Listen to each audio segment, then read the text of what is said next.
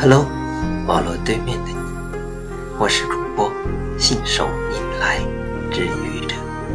今天是星期一，欢迎收听愚者经历史。二十年前的今天，也就是一九九八年三月五日，美国科学家宣布，在月球的表面陨石坑发现了水。当时，这是一个惊人的发现。你听说过这个消息吗？我也是刚刚发现的这个消息。开始我还以为这是一则愚人节的假消息，可度娘告诉我，月球有水，这是真的。它的存在形式是气态和固态，而不是通常。在地球上看到的液态，那么月球上的水来自哪里呢？科学家认为有三种可能：一是来自撞击月球的彗星或者小行星，是它们为月球带来了水；二是撞击月球时释放出了月表下面的水。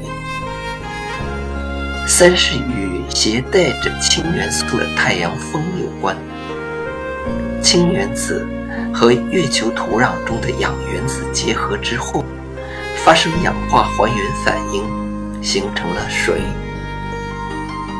另外，据说在月球上还发现了二氧化碳、二氧化硫、甲烷和一些碳化物。我们知道。科学家，也可以说人类，曾经一直以为月球是干燥的。随着探测实验的进行，科学家发现月球居然是湿的。这让我们对月球这个老朋友有了新的认识。它不再只是嫦娥吞吃了长生不老之药后的去处，还给了我们。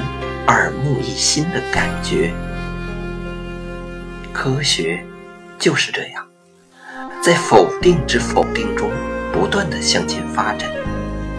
人类不断的告别旧的错误认识，获取新的正确认识。对月球的认识是这样，对这个世界又何尝不是这样的？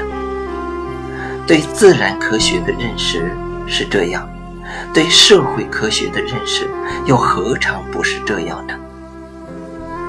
对人类之外的世界的认识是这样，对人类自身的认识又何尝不是这样呢？谢谢你的聆听，欢迎关注主播信手拈来之愚者，欢迎订阅我的专辑。哈喽每听一个声音，欢迎下载、评论、转发、点赞或者赞助。